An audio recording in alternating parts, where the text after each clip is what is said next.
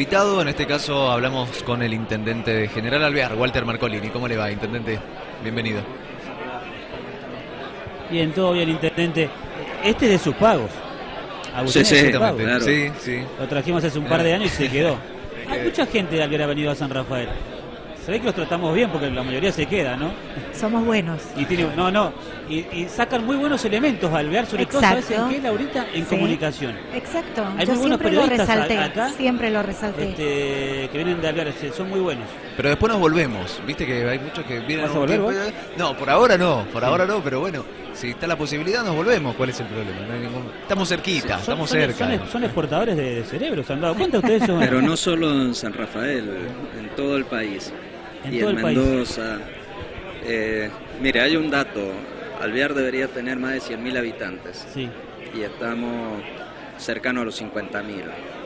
Y eso tiene que ver con las situaciones que se dieron desde los años 80, la segunda mitad de la década del 70, que comenzó una debacle de la economía local y que llevó al éxodo de muchas familias de muchas empresas, pero también tiene que ver con lo que ahora se ha empezado a revertir en este siglo XXI, que es la disponibilidad de carreras universitarias, de acceso a la educación superior. Entonces nuestros chicos eh, tenían la necesidad de emigrar. Hoy tienen más opciones. Muchos lo mismo optan por irse, buscar carreras universitarias, eh, pero otros se pueden quedar y otros pueden volver. Entonces allí hay un, gran objetivo que es la educación, la ciencia, la tecnología, el entrar de lleno a la sociedad del conocimiento y eso va a posibilitar con el tiempo revertir ese proceso en que General Alviar ha sido un gran exportador de familia, de recursos humanos, de, y, gente. Y, buena, gente, porque uno ve que hay médicos, profesores en, el que conocen, soy de Alviar, te dicen, ¿no? Este, no es fácil revertir, ¿no? Pero para revertir hay que generar obviamente trabajo, ¿no? Que la economía crezca, las condiciones de vivienda, de seguridad y demás, ¿no?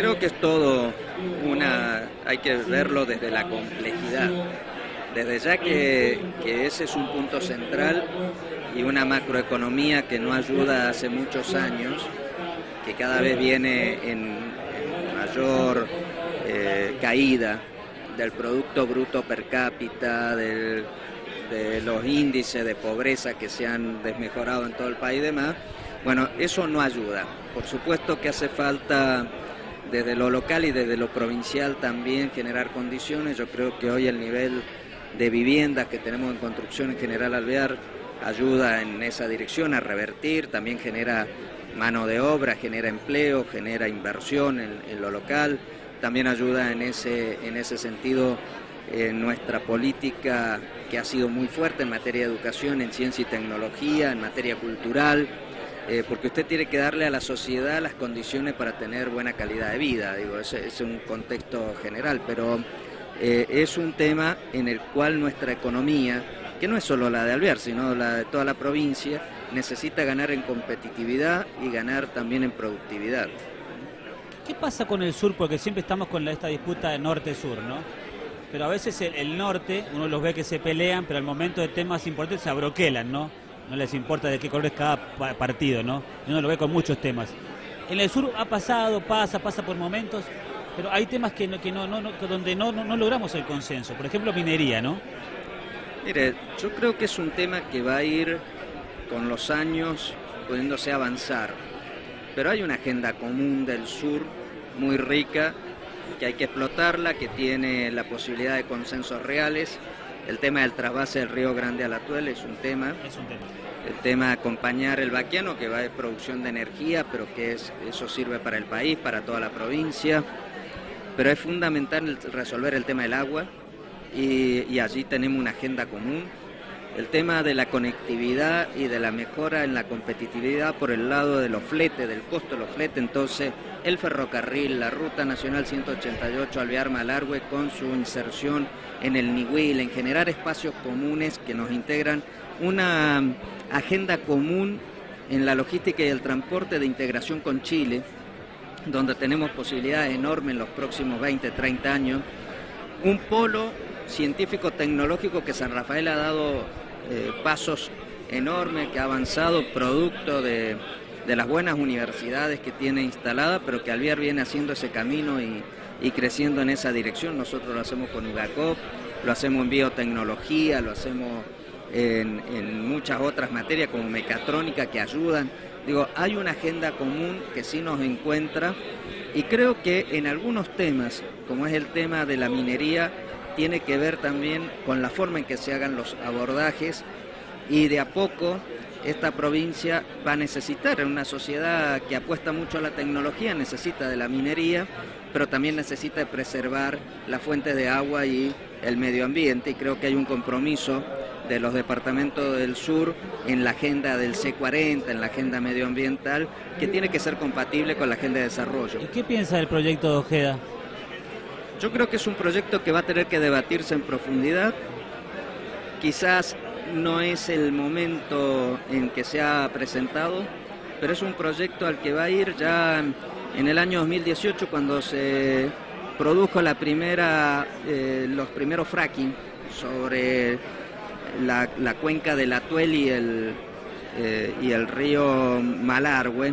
Eh, ya conversamos con irrigación en esa oportunidad la posibilidad de hacer áreas de exclusión sobre los ríos, no solo sobre el río Atuel o los ríos de Malargüe, sino sobre todos los ríos de la provincia de Mendoza.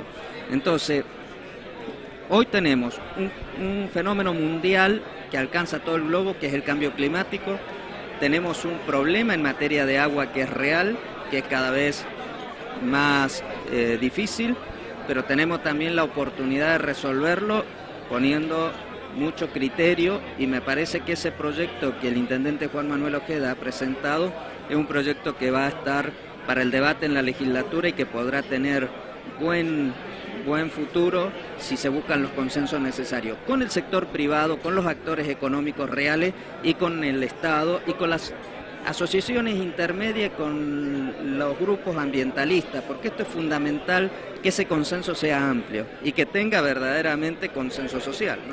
Por último, le agradecemos por habernos acompañado, Intendente. Este, ¿Cuál es su futuro político?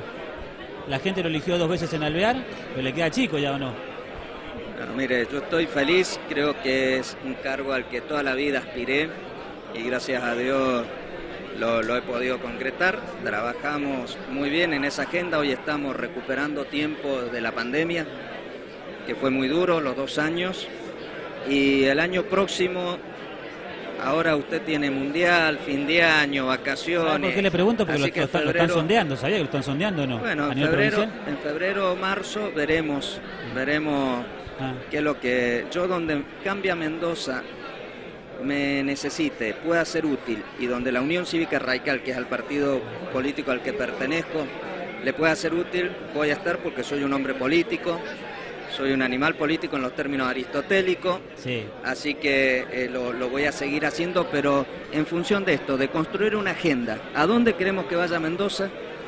¿Qué visión vamos a tener para Mendoza? y también, por supuesto, pensando en un país que sea más estable, que sea más previsible, porque si no es muy difícil que a la Argentina le vaya bien.